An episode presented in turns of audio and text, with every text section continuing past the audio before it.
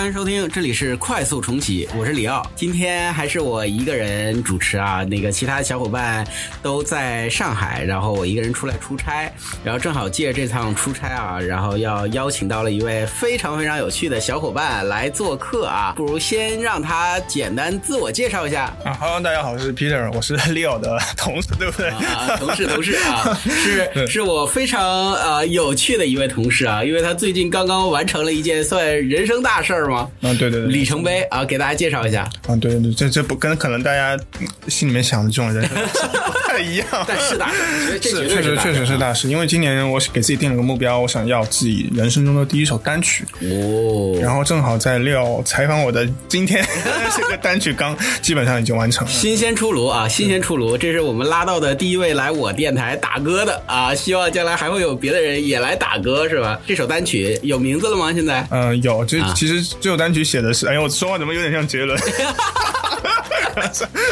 呃，就这首歌其实写的是我跟我身边的小伙伴们，因为平时大家在一起工作，平时大家一起工作、一起玩，就很开心啊。然后我就觉得生日这一次要来点不一样的，既然要写歌嘛，那我就写一首歌给大家。嗯，呃，你录这段音频的时候，他们可能还不知道这件事情，是个惊喜。对，到时他们可能会被吓到。OK，非常期待啊，非常期待，而且到时候也可以把这一段幕后故事分享给他们。呃，这首歌所以是关于友情的吗？嗯，其实对我我自己想象的是那种比较青春校园的感觉，因为其实你知道，在 Google 的话，身边的人更多的给你的是那种同学、好朋友的感觉，嗯嗯，就不仅不仅不仅仅是同事了，所以就是我看到他们就会想到说，很多很早以前就是那种大家一起上学啊，然后一起玩的那种样子，所以就是我就构想了这么一个场景，然后把这种青春的感觉写到这个歌里面去。啊啊，其实大家也正在青春，嗯，对，是。青春跟年纪无关嘛，对吧？啊，所以这是一首关于友情的歌，发布的时间是定在了，应该是明天，应该是明天，就是哎，明天是十号对吧？啊，也就十月十号，我们争取会尽快把这期节目剪出来啊，蹭蹭一波这个热度，好吧？是也也在十月初，争取把这节目也发出来。对，十月正好，十号正好是我生日啊，是个比较有特意义的啊，呱呱呱唧呱唧呱唧呱唧啊！恭喜恭喜啊！发布了呃第一首，这是你第一首单曲吗？对，嗯，接下来的话可能还是在音乐上，呃，就是我真的第一次感觉到。做音乐是个特别特别不容易的事情，真的很累。因为其实基本上搭进去了整个国庆假期，大家在外面玩的时候，我在在就在办公室里面做音乐。但其实现在回头来看的话，觉得其实还是很有很多很多地方，因为这是个特别专业的领域嘛。嗯，所以很多地方还是可以继续去多学一下的。比如说，你可以把把琴弹好啊，或者把什么作曲、编曲这些东西都可以再多学学。嗯嗯，就之后可以写出更好的作品给大家。都聊到这儿了啊，其实也许大家会产生好奇啊，你的本职工作是？什么？大胆的说出来。对，其实我的本职工作跟音乐基本上呃没什么关系。就是我过去的职业生涯，我基本上都做的这一行叫商业分析。商业分析其实就是帮助大家用数，帮助我们的各种各样的业务用数据去解决问题。嗯，对，所以其实这这是一个特别特别的需要需要对数字有感觉的，或者说有分析思维的这样的一个行业。但其实你要说跟音乐有什么关系，可能确实没有太多关系。这是一个真的相对来说需要很多很多理性、很多思考的一个行业。嗯，但是音乐的话，大家都知道，可能偏感性、感觉的东西。OK，所以你是感性和理性啊共同发展。嗯，对 我一开始也没这么想，但只不过某一天，嗯，说实话，就是可能在今年年初的时候，觉得啊，音乐这个东西是可以去好好研究一下，所以我就学了一些音乐的东西。我觉得，嗯，要好好学一下，然后就去各种乐器演奏啊、编曲啊什么，反正都乱七八糟学。然后学完之后，觉得嗯有意思，然后自己就变得感性一点。啊啊，是先学了起来，然后越学越觉得好玩。嗯。对，是因为其实以前可能没有时间嘛，也是因为疫情。疫情的话，在家里面就买了钢琴，小时候弹钢琴，然后就拿来重新学一学。然后后来又买了吉他，又弹一弹吉他。然后后来觉得还不过瘾，然后就学一下编曲、编曲啊、作曲啊这些东西，就关于音乐制作的一些东西。觉得，哎，这这东西确实，如果想研究的话，它可以非常非常，真的是一个特别特别专业的领域。因为你想，就是很多人是一生都在学音乐，一生，而且他也达不到一个，就他可能有很多东西的话。他也是在不断的去成长，也没有到一个顶峰，所以就是这段时间我的我的感受就是知道自己该去学什么东西。嗯，那所以之后的话，可能我大概要去发展的领域，我也会比较清楚。所以听起来就好像是这次再把钢琴捡起来，更多是为了兴趣。对，是的，是的，就是其实我觉得跟疫情关系挺大的，就是在家嘛，一直在家，那就是你就弄了个琴，然后在家里面弹，然后现在抖音啊、B 站这些都很方便，比如说你想弹个谁的歌或者弹唱谁的歌，你搜一搜东西，你就很快可以学会。然后当时啊，当时我都感觉就是，哎，这东西还挺有意思。那是不是可以再再多多去研究一下？嗯，然后我就请了老师，教多教一教我。所以这次学了之后，就说既然学了这么多技术，不如做个项目吧，就做了首单曲。对，其实这是个、嗯特别有意思的经历啊，就是一开始没有这么想的，因为我想今年出，今年年底再出嘛，不用那么赶，十一我还可以出去玩一下。嗯嗯嗯，但其实就是是这一开始，可能九月份的时候，九月的时候，当时反正某一天吧，当时我在上一个什么吉他课，上完之后老师教了一个和弦，教了我觉得还蛮好听，然后我就拿那个和弦就很简单的去写了个旋律，嗯，然后我觉得那旋律还挺好听，OK，那就是我先把它放着，然后就之后有机会写成真正的作品嘛，嗯，然后很快，那这个机会就来了，哎然后就是我在九月份嘛，九月份就是也在我们跟小伙伴们也发生了很多事情，嗯也很好玩，然后就说啊，那不如把我们的故事都写在这个歌里面，然后我就想说，那我就找一天我来写个词吧，哦呦，然后就很快就是就写了个词，就是反正那词的话，关于就里面会有很多我的 team 啊、包括就是我身边的就是各种各样的，就是我们 cross function team 啊、包括就是、呃各种各样的小伙伴的，也跟他们的一些故事。嗯，然后可能我想那也是对大家来说难忘的经历，哦所以正好趁着这首歌，然后我想把它去给记录下来，嗯，相当于是呃，怎么说，青春纪念册了，是吧嗯，有点那种感觉。？OK，只就是把这发生的故事都写成了歌。啊，是，只不过以前你用毕业纪念册，对啊，现在要换一种、嗯换了一种方式形式，对对啊，更感性的形式。对对。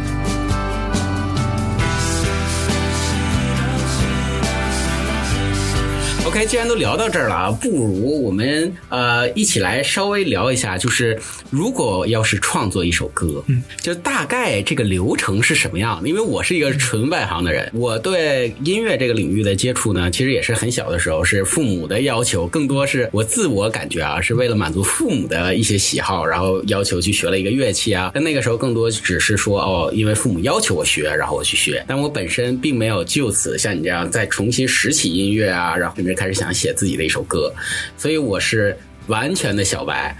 想了解一下，咱们要是做一首歌，一般的流程是什么？哪些步骤？啊，其实我觉得这是个很好的问题。我一开始想想写歌就是你写个旋律，然后填个词完了嘛。那、后来发现好像远远不是这个样子。好像不是。对 你真的离那个你大家在那个比如说音乐播放器里面听到那些歌还差很多很多步了。所以其实音乐制作是一个非常专业的领域，它可能有几个很关键的流程嘛。就像我们可能大家熟知的最熟知的呢是作词和作曲嘛，你好歹要有歌词有有旋律，你那个人声的旋律你才可以才才才能叫一首歌。但是可能这个事情才刚刚开始，先有一段旋律就是其实你在写的时候，你先有词先有曲都可以啊就像这一次的话，可能我是先有旋律，然后我把词填进去嘛。当然，就是有很多音乐人，比如说他们的客户，他想给他们一个歌词，给他们歌词，然后让他们去写一段旋律出来，这也很正常。所以先有词，先有曲都行。顺序，其呃词或者曲生成的顺序并不是特别重要。嗯，对，其实这完全是看个人的风格。OK，然后接下来的话，可能就是我们叫做编曲这个环节，这其实是个非常专业并且关键的环节。所以旋律跟真正的曲子还是不一样的。嗯，对，就比如说你听一首歌，嗯，然后就可能那个人在唱的那个那个东西叫旋律嘛，就是你作曲做的东西，嗯，但是其实背后这个歌后面有很多伴奏，嗯，乐器啊、钢琴啊、吉他，那个东西其实你要把它做出来，那个就叫编曲。很多编曲指的就是说是我给一个一条旋律去穿上衣服，就是给它做好伴奏的这个过程。最开始这个好像只是一个骨架，但是有很多的细节要往里添，比如说我要加一个什么大提琴啊，我要加一些鼓啊之类的，对这些就是编曲了。是的，而且这肯定是必须的嘛，因为就是如果你听歌没有编曲，你有就单单一个人声在那唱，那不可以听的，对不对？嗯那可能一定要有一些东西，这嗯至少有个吉他或者有一个钢琴什么的。OK，这是第二步，就相当于是有了个旋律之后，然后我们坐下来开始编曲。对，然后编曲的话，可能就有其中又就会有很多反正很丰富的细节啦，就可能你要选什么乐器啊，嗯，你用什么和弦啊等等，就反正就有很多专业的东西。那这个东西基本上是要你懂一些乐理的东西，懂一些懂一些这种我们叫配器法，就是你与不同乐器的演奏如何搭配对吧？对对对，你才能，而且并且你要有审美，你要对这种哦，音乐的审美。对，你要觉得你编出来东西你要好听嘛，你不好听嗯你不能编，那就是它要好听你才能把它写进去，然后你要具备这些东西，然后你就可以把伴奏给做出来。OK，对，那这个时候差呃问一个问一个可能有点外行的问题啊，就是在编曲的时候，因为像我们知道，我们看很多电影，有时候也有配乐、背景音乐啊，然后它很多时候好的背景音乐都是会符合当时的情绪的变化，但似乎听起来在制作这首歌的时候、编曲的时候，词之类的还没有出现。对吧？那那那个时候情绪怎么掌握？哦，就其实你可以，就还是那个问题嘛，就是呃，假设你写了段旋律，啊你当然可以先把歌词填进去，你填进去之后，然后我知道这首歌大概是什么风格的，然后我再去做哦，这个顺序也对，可以，其实。不妨碍的。OK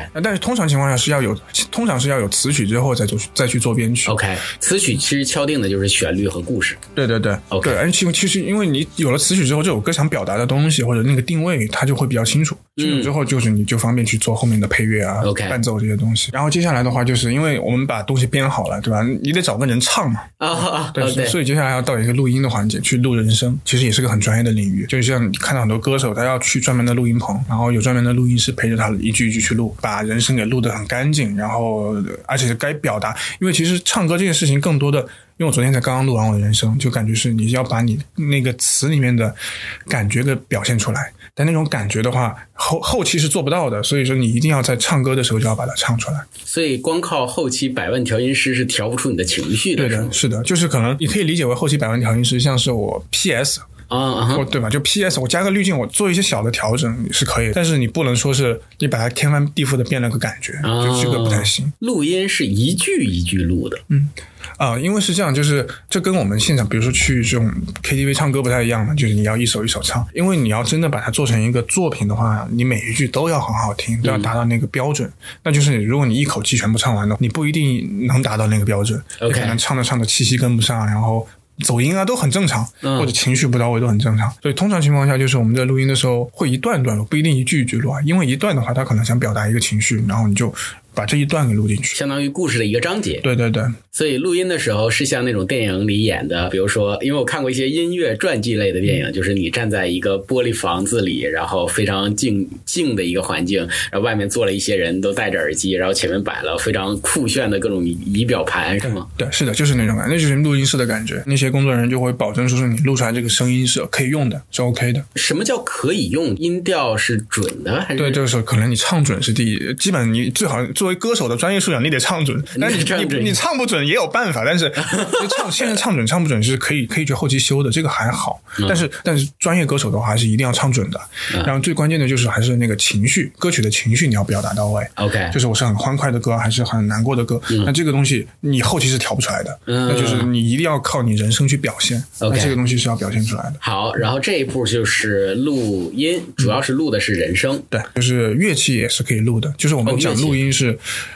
呃，一般分两种录音，一种是人声录音嘛，就像刚才录音室那种；，另外一种是乐器录音。那乐器录音的话，其实对于一种那些比较大制作的音乐，就制作成本比较高的这种大规模的这种真的有乐队啊，或者是对，或者专门的，比如说吉他手啊，或者、嗯但吉吉他和贝斯还好了，还有钢琴这些都还好。其实更多的就是比如说弦乐，就是大小提琴这种东嗯西，就是很多时候我们用的是电脑去做的这种弦乐嘛。当然还有一种情况就是对于那种制作规模规格比较高的流行歌，他会直接去请，比如说一些比较好的乐团，然后嗯去在一个专门的很专业的录音室里面去现场去拉这些弦乐，对然后把它拉出来之后录进去。不是，我听说也会有一些歌手，就是说说什么重金打造一首歌，请了专门的乐团，就是那种交响乐团啊之类的来录。对对是因为那样录出来的话，跟你电脑做出来感觉还是不太一样。嗯，所以说的话，就是可能更逼，就是更接近一个就是最真实的想表达的东西。在这一步主要是录人声，然后录乐器，对，然后是应该好把它们混在一起吗？嗯，对，那就是到了下一步。OK，下一步也是非常关键的环节，啊叫做混音。混音混音对的，就是这个中英文叫英文叫 mix 吧，啊叫咪歌，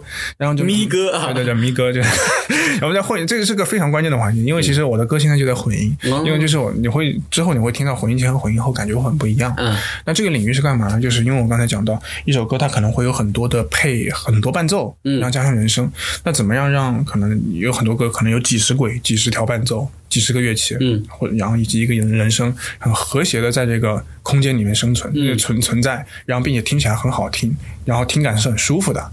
那这个时候其实其实其实就是混音师要做的事情。，OK，就可能他要调节某某每一个乐器的这种音量呀、频段呀这种东西，然后可能加一些效果，让它听起来是很很舒服的，然后跟乐器之间不想不想打架，然后乐器跟人声也不打架，然后你听起来的整个听感又是很饱满的。哇，这一步听起来感觉技巧的要求非常之高。对所以就是传说中百万调音师做的就是这一步。啊，对，其实因为你讲到百万调音师的话，我会用混音分两个部分，哦还是一样的，就是可能第一个叫人声的混音，就是人的声音的混音。但人声比如说我们举一般的呃流行乐，不是只有一个人在唱吗？嗯哦那他跟谁混呢？啊，是这样，好问题。所以第一，这这个我它虽然叫混音啊，但更多的可能我们叫修音也可以。OK，对，所以你人声要修嘛，就你百分之嗯嗯嗯要做的事情，就我没有唱准啊，或者有些地方声音太小了，我可以给你后期补一下，啊但最多也就是补一下。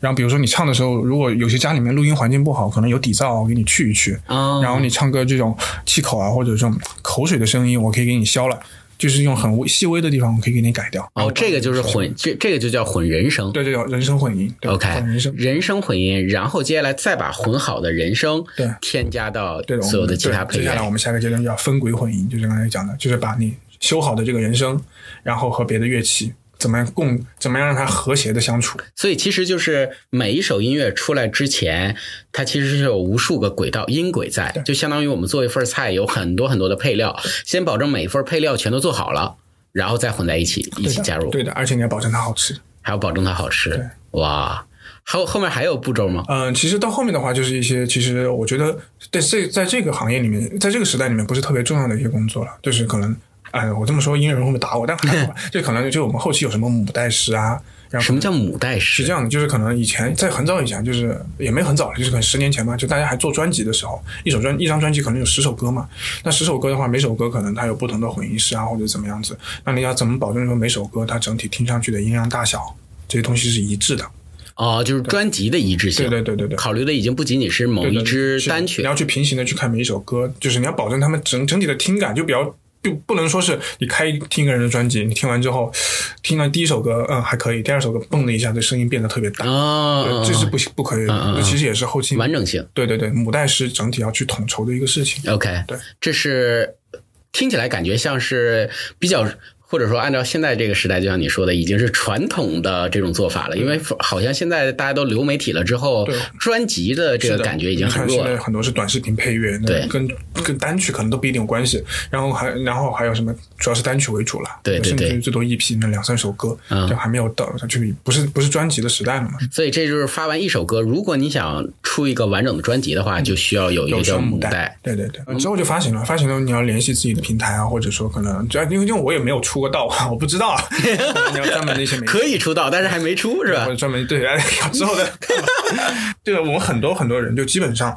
就是因为其实国内大部分音乐人士你是看不到的，就可能是他也不会像是一个流量明星一样出来出道，他可能就是自己悄悄的在 B 站、在网易云去上上传自己的作品，然后也不会说嗯你要怎么讲就发行，他上传了就要发行了，对吧？就很多是他们自己上传了，然后自己听着开心，有一些核心的用那个粉丝听一听就好了。自自己开心就好。啊，。对对对，很多时候，那如果你要真讲发行的话，可能比如说我 QQ 音乐发行，我或者在别的渠道发行，可能我是要买量的，或者说我要去买一些啊，就自己推销自己，自己包装自己我要去 feature 的，但就很多很多大部分歌曲不会这样子，嗯就是自己悄悄的发了，然后你找点短视频发一发啊，那也叫发行嘛。啊啊，OK，哇，这听起来流程其实也蛮长的。其中，呃，做一首歌，就比如说像你刚刚发的这首歌，嗯，花了你一共多长时间？从最开始就你刚刚说到的这些完整步骤，啊，对，因为其实我的情况比较特殊啊，就是呃，我整个周期大概蛮大的，可能十来天，十来天，对。是算快算慢？啊，这个肯定是算慢的，算慢的。对对对对 OK 就因为为啥呢？因为我不是专业的音乐人，而且其实我在做的过程中，很多东西我是不太懂的，我得边学边弄。嗯所以就但正常的情况下，你要作词啊、作曲、编曲啊，一个人，然后就到后期的这些东西，你弄弄一个星期应该应该是可以的。一个星期就可以出一首歌但。其实还是很花时间，就是可能你每天还是得 focus，去好好去，因为很多音乐很是很细节的东西嘛，所以你每个音要怎么怎么去弄，你要用心的话，其实是是无底洞的。但是通常情况下，你七天。一周一两周能弄一首歌出来，应该还可以。但这一切的前提是，呃，所有的词曲你脑海中已经有了一个底了。哦，对，其实是我我因为我作为设计师嘛，就是我们都是 somehow 算是搭点边儿，创作行业嘛，对吧？就我觉得灵感的来源啊，或者创意的来源啊，或者是整个创作最痛苦的是最开始的第一步，嗯，对吧？这个感觉是蛮耗时间的，就是我的。最开始的这个词，我想表达的东西，有可能已经在心里酝酿一段时间了。对，其实是有的，而且真的就是很多时候，你某一分钟，就包括我写这首歌的旋律的时候，就是那一天，好像就是九月第一天，嗯所以我这首歌开头叫九月第一天。OK，对，所以就是你当时想到哦，说那还不错，那我就用这段旋律，嗯我就随便弹着，然后哼了哼，觉得还不错，就用这段旋律。但你要说那个东西是你真的能够一直努力去弄弄的吗？就是我不知道，就是可能我很多时候，特别是旋律和歌词这两个东西的话，是突然想到了就赶紧写，想到了赶紧写。到了编曲这个环节，相对来说就更多你是更多其实是一个需要花时间的事情，你就慢慢的把它丰富，慢慢把它做出来。灵感的部分，我感觉相对来说对大部分歌稍微少一点。嗯基本的编曲我们是有框架的，会有专门的基本的乐器怎么走，我们是知道的。但是就是前面就就像你说的词曲最一开始的那种感觉，包括就是我们叫设计是就是创作者这种概念嘛，就设计这种概念其实其实比较难的。这个东西是没有办法去学的，对吧？而且其实说实话是最最最重要的东西嘛，因为就是这是你最后它决定了这个成品长什么样。嗯对，那这个东西的话，其实你之前就可能要酝酿，要有要有想法之后，然后你慢慢把它表达出来。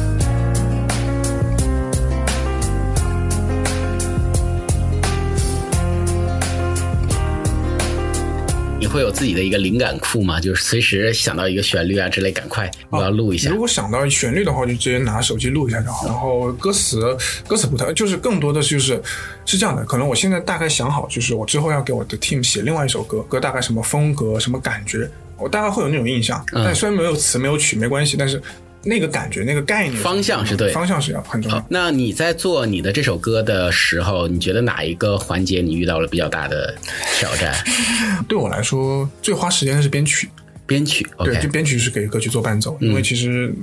就我们也知道说，可能世界上的乐器真的是成千上万种，你怎么在那么多各种各样的乐器里面，你选出自己想喜欢的那个音色？你首先得知道有这种 声音音色存在，这个？就特别特别难，就当然就是你想你想简单也可以非常简单。你看我们这就是基本的编曲的话，要有吉他，要有鼓，要有个可能要有个钢琴，有个贝斯，可以了，就四大件，就传说中的四大件。你把它编好，这首歌也不会难听。嗯嗯但是你要加更多丰富的东的东西进去，就要看你那一分钟的想法了。比如说你想让这首歌温暖一点，加一些弦乐进去，嗯，然后然后今这一次的话，我觉得我比较满意的是我编了一条那个长笛的一个旋律，嗯那长笛也听起来非常的温暖，然后就有点管弦的感觉。我还参考了就是七里香那个杰伦的 一首歌，啊 它的一个前奏，因为其实那个前奏里面也非常的神奇，里面用了各种各样的我们叫世界乐器，就很多乐器，其实我我也是第一次听啊，就什么西塔琴啊，然后曼陀林啊，包括什么什么颤音琴啊，就很多很多，就其然后编钟那里面还有编钟，然后就是各种各样的乐器。这相当于中国风吗？嗯，对，可能是世界，因为其实有些有些乐器它不是中国的，嗯，但是它是世界范围内的不是特别主流的这种乐器，然后我会把它加进去。然后你会，因为当时想营造一种这种下课那种钟声的感觉，然后我就我就去找，嗯 什么是什么样的乐器可以可以有这个东西。然后恰好就是我对他的歌比较熟悉嘛，就说拿他前奏听一下，哇，那听那可以，那我就拿了前奏的一些乐器来用。采众家之长，然后尝试看自己怎么能做出一盘自己的菜。啊，是是一样的嘛，就可能你在做任何，你包括设计，对对对任何领域都是你要先看很多东西，你要才才能去弄一个东西出来。对对，这就是我说，就是一般大家处在三个阶段，就对知识啊或者信息，就是一个是我知道我知道，一个是我知道我不知道，还有一些是我甚至不知道我都不知道，对吧？所以我们在不断扩宽的领域，就是想让我们都不知道我们不知道的事儿越来越少，对吧？然后再从中可以在更广的范围里面选，这其实挺有意思的。那整个你在创作这首歌，然后再加上录音的过程，是完全你自己一个人做下来的吗？嗯嗯，是基基本上就是可能大概的定位或者是这个感觉，然后一些包括大部分细节吧，是我自己在做。但是在这个过程中，我也不太敢一个人做，因为我不是专业的音乐人。嗯所以在这个过程中，我也是，哎呀，我也是问了很多老师，就包括每次我去录音，我会问录音老师。嗯然后就是之前我还约了一个专门的声乐老师，然后他弹钢琴也弹得很好，然后也会问他一些，然后包括也会用一些软件，我也会问一些一些问他一些关于这种编曲啊或者录音的一些细节，然后包括就是我们就是其实这首歌里面的一些鼓的这种节奏是，其实就我们这一层楼这个哥一个哥们儿，嗯呃，斌哥帮我去编，帮我去修改的，因为其实因为我一开始写了一个节奏，但是觉得有点单调，就让他来帮我看一下。然后其实就是他昨天拿着拿这个架子鼓，就有右手边的架子鼓敲一敲，嗯嗯让你这么去打，然后我就就把它弄在电脑里面，我就去去重新给它编了一下。，OK，对，也相当于是众筹了，是吧？对，实际上其实我还问了很多人，因为包括就是可能我编曲的时候要要我要去买一些音色，这种我要去问我的编曲老师。还要买一些音色，就比如说一些比较奇怪的乐器，你哦的声音你不是哪儿，你不是哪儿都有的，就是所以所以你还需要有途径去专门采集这些音色。啊，是，就是可能常用的音色倒是都有了，就比如说什么弦乐啊这种东西，包括一些比如就刚刚讲的世界乐器，嗯是有专门的这种库的，然后去，但你得花一点钱去买。啊啊，素材库，对对对，素材嗯库，对对，就你们做设计也有素素材库。因为今年我也上了很多课，然后很多课的课的话，也会涉及到我这次做的一些，比如说一些编曲的一些设计，我也会再去把那些课翻出来再看一下，嗯怎么去设计会比较好。哦，活学活用了，就现学现用啊，。真的是现学现用，就是你基本上是把过去的很多，就今年学到很多东西都翻出来，嗯嗯真的输出出来，OK，哇种感觉，哇，听起来感觉就是非常爽。啊，这很累。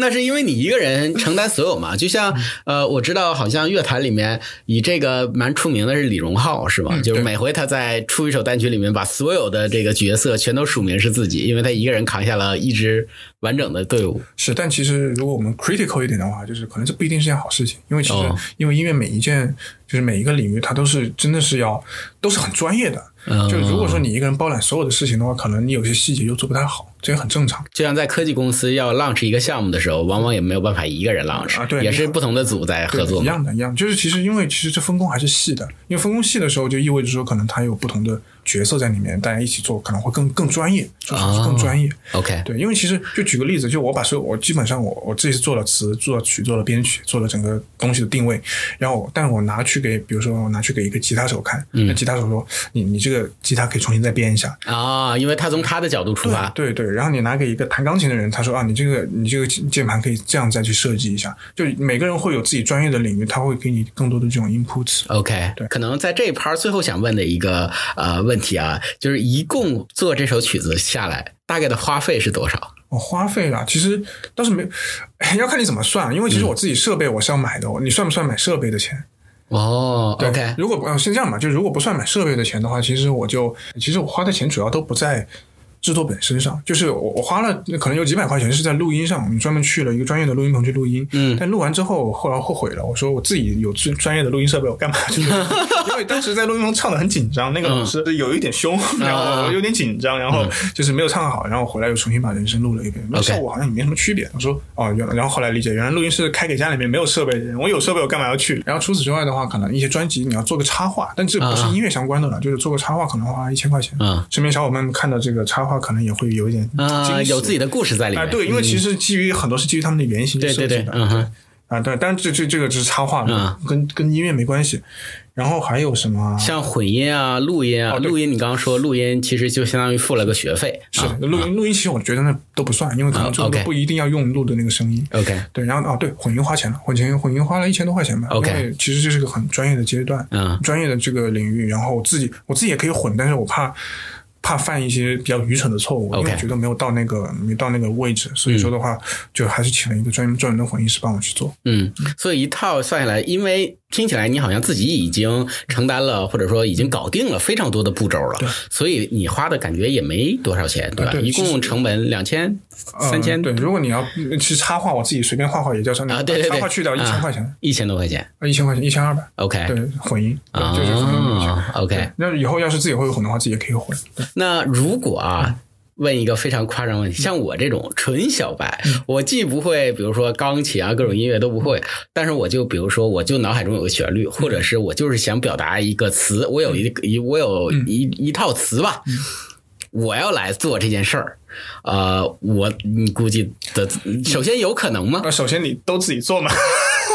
我觉得我们按最快，假设我们付钱找别人帮我们来，首先这事儿有可能吗？就是我有一个词当然有可能，就是那这肯定是有可能的。，OK，对，因为就你付钱 就可以了嘛。OK，我有一套词 对，我想出一首歌，但别的我都不会。是，那你就找人帮你写曲、编曲、制作什么都可以啊。对，一种方式当然是我所学所有的东西，还有一种就是我来找人帮我做。那这样一套下来大概得多少钱？啊、你说找人帮你做是吧？对现在市场价格就一般就是普通的流行歌好像是两三万吧。两三万就直接出一首歌，他把所有你刚刚提到的一切全包。啊，对，呃，对对，可能你要唱，那你你自己得唱吧，否则怎么怎么能叫你的歌呢？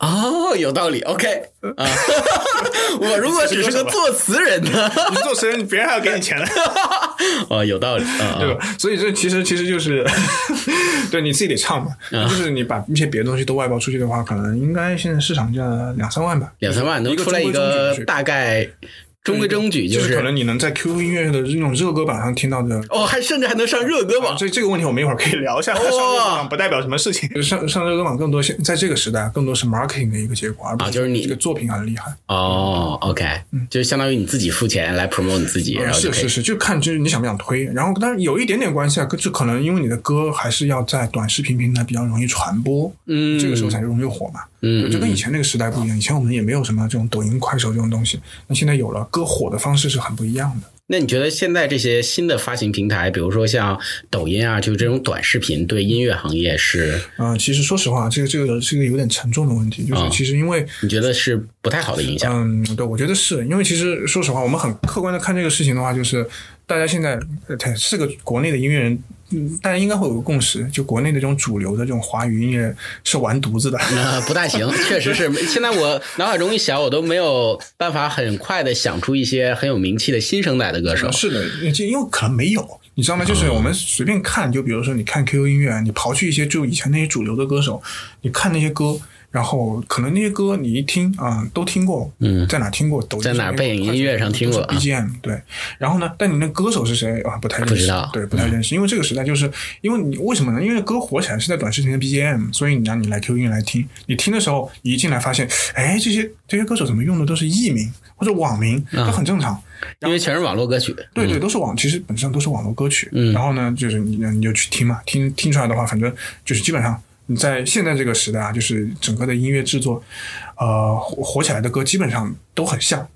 嗯，我怎么讲啊？就是这有什么特点吗？就是因为讲到刚刚讲到短视频这个事情，因为短视频的话，你为了让这个歌火起来，其实是有个逻辑的。就像因为大家在短视频里面就听到那么十来秒、几十秒的歌，那你要保证说你那几十秒或者十几秒的那个旋律是要很抓耳的。嗯嗯。所以其实现在的这种音乐制作流程就变得非常的流水线。可能就是我要写一个很抓耳的旋律，配上一些可能情情爱爱的词，然后编曲的话行活。嗯，就四大件做一做，然后基本的制作做一做完了。就说实话，就是不是追求创新，也不会追求什么，就像以前十年前那个时代，音乐的探索都没有，不不 care，因为那些不火，就是火的话，就是其实就是那种，就是按照标准化的流程，然后包括其实我们写旋律是有套路的。如果你想学好听的旋律，是一定有套路的，我们会 follow 一个框架去做。那这样做出来的东西很容易火，但与此同时，它很俗。嗯，对，很俗的意思，一听，哎，这歌怎么都那么像，而且都记不住，啊，肯定记不住。对，而且或者，其实你现在记住了，可能你过了几两三个月，你可能也记不得了。你可能也不知道什么白月光与朱砂痣到底什么东西，不知什么大风吹，你不知道，你不知道，你可能过了一段时间，你完全不知道这什么歌。哦，哇，原来也是有套路在里面啊！是，所以那那对他们来讲，相当于他们编乐编音乐也是非常快了，就是十五秒或者二十秒就算一首啊。但是你要把它做成一首完整的歌曲。但你我们现在讲说是这种网络的这种歌曲是产业化的，就是你一进去进到比如这些音乐平台你去看，作词作曲编曲混音录音，它是每一个环节都是不一样的人，不一样的，甚至不一样的工作室在帮你弄。嗯，所以其实我们叫非常的行活，就是其实你要做一首歌好，那我就把它拆成一个流水线上的几步，这个作词，这个作曲，嗯嗯，全部都弄弄好之后去发了就好了。对，然后但是你要说这个它质量怎么样？因为其实说实话，大家不太追求质量，追求的更多的是。它能不能完成？它能不能在抖音、快手上去火？哦，这样就会反向的让整个的主流的音乐就变成那种全都是网络歌曲的那些东西。背的 KPI 不一样了，对吧？KPI 就是我要在这种媒体平台上，或者说是呃互联网平台上火，变成了一首歌的 KPI。就如果你的 KPI 是那个的话，因为其实很多人就是你要做这些短视频，当然希望你的号能起来，那那些东西是一样的。嗯，音乐也是，就是很多时候你希望你的音乐，你要先有流量，然后你想干嘛之后再去干。那你第一步的话，你就要就要走这种方式。嗯。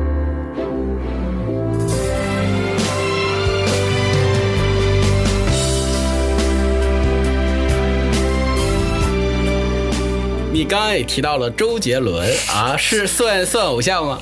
嗯，对他应该算是我影响影响对我影响特别特别大的一个人啊，所以是因为听了周董的歌想要写歌吗？我觉得是吧？啊，是这样的，其实因为当时说要学音乐这个事情是有一个背景的，嗯。因为杰伦他出道到现在有二十年了，嗯，然后可能就是在应该就是去年二零年是他第二十年，然后当时我某一天我说，那我翻他以前的很多歌来听一听，然后看一看，然后在当时我还不太懂音乐的这些制作的东西，但是我会我会大家看一下说可能专业的音乐人对他的一些评价，或者说对他音乐的一些分析，然后当时我有一个感觉啊，我一个特别明显的感觉就是，因为杰伦他以前可能零二年、零三年的那些歌，你放在今天歌，今天去听，然后你听出来，听上去感觉跟今天写的歌，嗯，就就像是今天刚刚写出来的歌，嗯嗯，就一点都不说是有过时的这种感觉，就跨越时代了。对，而且甚至说你在今天你去跟那些网络歌比，其实说实话，我觉得是更好的，嗯，因为真的设计更细腻，然后很多东西更丰富，嗯，然后当时我就觉得哇，这个这人真的好了不起啊，就是觉得哇，怎怎么能你一个作品能活二十年，就是可能因为。有可以科普一下，就是可能我们 QQ 音乐上，如果你随便打开热歌榜，可能前十名里面，除了那么四五首网络歌曲，另外五首基本上都是杰伦的，对吧？夜曲一响，上台领奖嘛，对吧？到现在也是啊，对，夜曲也很火呀，晴天啊，这些这些歌都非常火，到今天为止都还非常火。嗯，但其实你说实话，这个事情是有一点扯的，就是。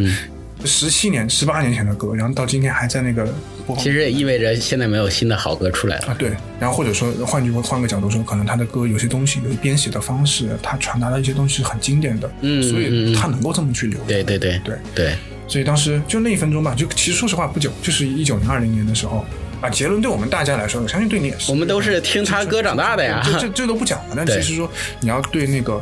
嗯，就这两年，我仔细的也去想了想，去看了看他的音乐，去研究了一下他的音乐之后，我觉得，哇塞，真真真真，然后突然突然会觉得说，哎，音乐是个有点意思的东西，嗯就你可以弄得很精细，你可以去表达你自己想表达的东西，嗯，可能这也也是驱给我去在过去的一年里面去弹琴啊，然后去写歌的一个很重要的一个，所以相当于周杰伦是你的启蒙了，对，OK，对，而且你你要说一定是启蒙，因为其实很早的时候。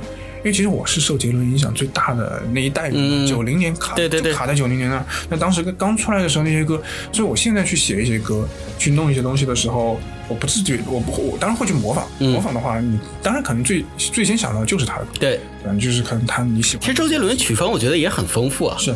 对，所以就是比如说我这是写的一些校园的歌曲，那我就可能我就听听什么晴天啊，听听七里香，或者听听什么彩虹，就反正这种这种歌都听一听，这种比较温暖的感觉。然后你大概有些东西啊，就比如说这歌里面用的一个音色啊，或者是一些节奏型啊，其实你都可以去学。你学完之后就拿到自己歌里面去。嗯嗯，我觉得我们长大的那一代刚好就像你说的，是周杰伦最鼎盛的时期，对吧？我们初高中也是那个时候，娱乐也没有现在这么发达，没有这么多什么抖音之类的来耗我们的时间，可能大家都是挂个随身听。听啊，然后听音乐，然后听的也都是周董的歌。对，所以一不小心，其实我们经历了一个就是华语乐坛的一个黄金时期啊。因为那时候有很多很多音乐，对对，而且有非常非常多非常棒的歌手。对，大家都是在同一个舞台上。对的，对的。就所以其实那个现在真的，你以前不觉得，你现在回头看，你有点幸运，你会觉得哎，怎么经历了一个这样的时代？对，我觉得我们赶上了一波非常棒的时代。当然，在我们的前一代好像也不错，就是呃，中国刚摇滚乐出来的那一代啊，然后当时香港乐团。呃香香港的乐坛也非常之厉害。对吧？对的，因为其实当时就包括你讲到的，可能当时九零年代的北京的一些摇滚啊，包括再早期，就是可能也是九零年代香港的一些东西，大家真的是在很用心的去做音乐的。然后，当然可能就是说那一代就是九十年代的那些歌，现在有一个问题就是说是 他们的一些编曲的方式跟现代的主要主流的流行歌可能还是会有一点点不太一样。那肯定，大家的我觉得呃，不同时代、不同人的经历的事儿、不同的背景、审美也会发生一些变化。对，是的，是的，而且可能音乐制作，关键是音乐制作的水平，它可能进步嘛。可能你到了可能千禧年后吧，可能你到了一个新的阶段之后，整个就音乐的这种感觉会不太一样。嗯嗯嗯。但是千禧年之后，可能未来是就是之后的二十年，就慢慢的基本上趋于在趋于在今天这种稳定的这种形态上面。OK，主流的这种音乐。我还有一个问题啊，就是也是小白的问题，就是我知道歌手有很多种不同的分类，比如说像刚刚你多少提到一点，像。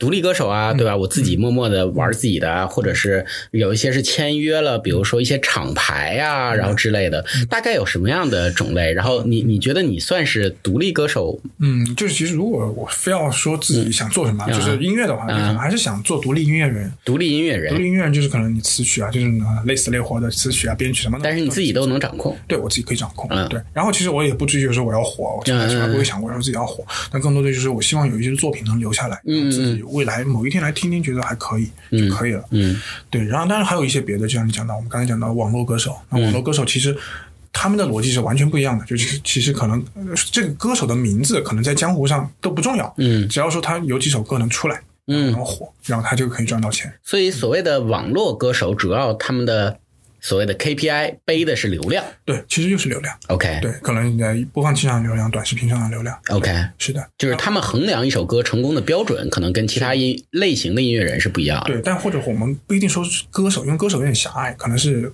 音乐工作室，哦可能是个团队，然后一起在做这件事情，一起背这个 KPI。OK，哦，然后那独立音乐人或者是其他类型的音乐人，可能衡量标准，比如说是我这首歌能不能经得住时间，对吧？能不能传唱开，或者是之类的。对，其实就是可以理解为你独立的，你你可以可以你自己可可以有很多的想法嘛，或者你自己有很多目的目标，但很多人更多的就是，比如说你做音乐开心，自我表达。对对对，你想留一些东西下来，你想致敬你的谁谁谁都可以。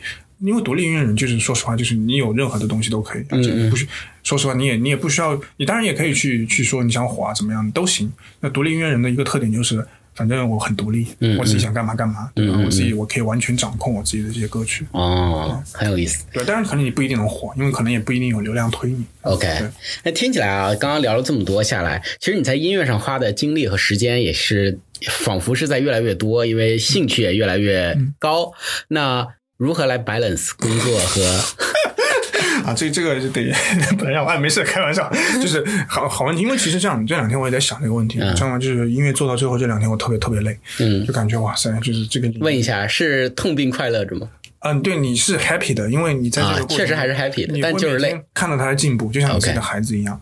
但是另外一分钟真的累，就是我，而且我过去十天，因为是国庆假期，我每天基本上你相当于 full time 音乐人，那 full time 就是就是早上十点，然后晚嗯。上可能真的是十一二点再走的那种的，然后很夸张。我平时上班都不会那么夸 嗯张，然后就是就那么八九天，今天是第九天过来，嗯。然后当时的一个感觉是啊，这个东西隔一段时间做一下就好了，啊啊对，平时就轻轻松松，需要劳逸结合一下，是吧？是的，是的。那所以之后的话，可能就之后我们 Q 四嘛，Q 我们 Q 四有一些 plan，就是可能我们还是有一些工作上的事情要稍微去处理一下。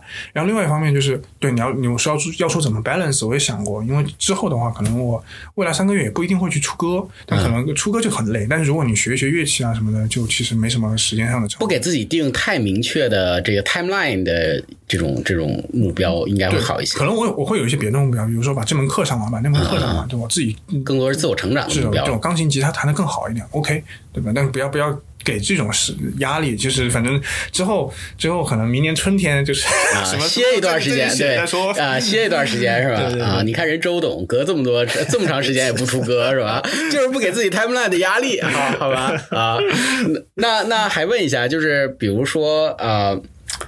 因为我也是相当于是呃，这就是我说的，多多少少搭点边儿，大家都是创作行业的，对吧？或者是呃之类的。然后很多时候我面临的一个，在至少在刚开始从事类似于行类似于这样的行业的时候，创意行业的时候，会有一种说，我好不容易像你刚刚说的，培育出了我的孩子，对吧？我的一个项目，我的一个设计稿出去了，哇，所有人过来就开始 critique 我。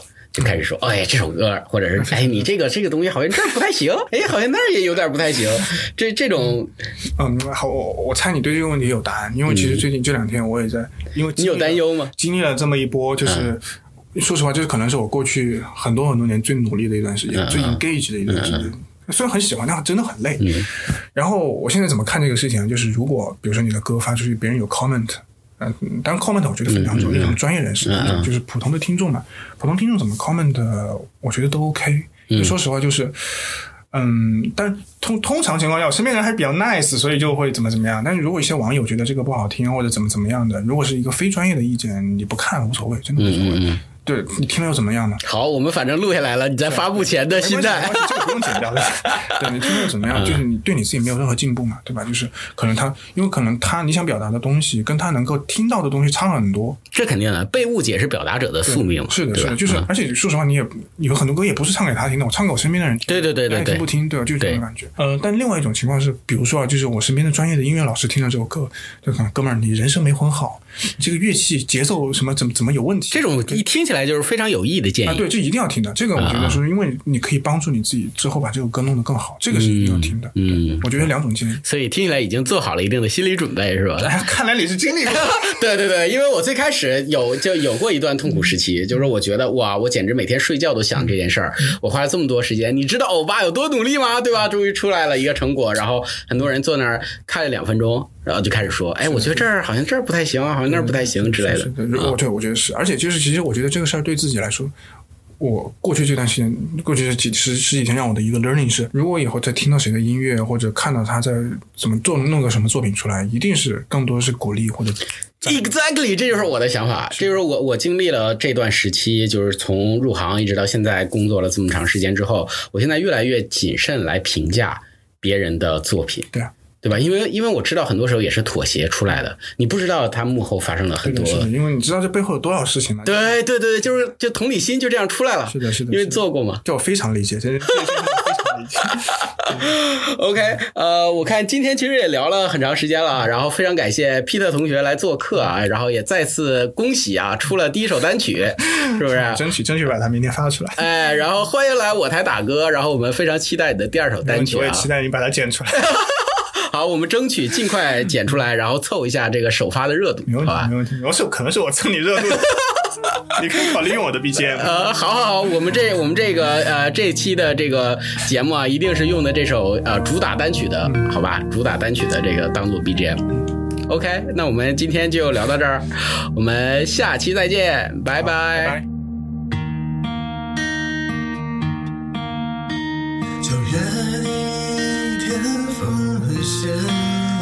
那些年的歌又唱了几遍，可曾记得写满夏天的明信片？彩虹的旁边是新的起点，开心埋怨到底谁多一些？远方的那个少年，默默关切。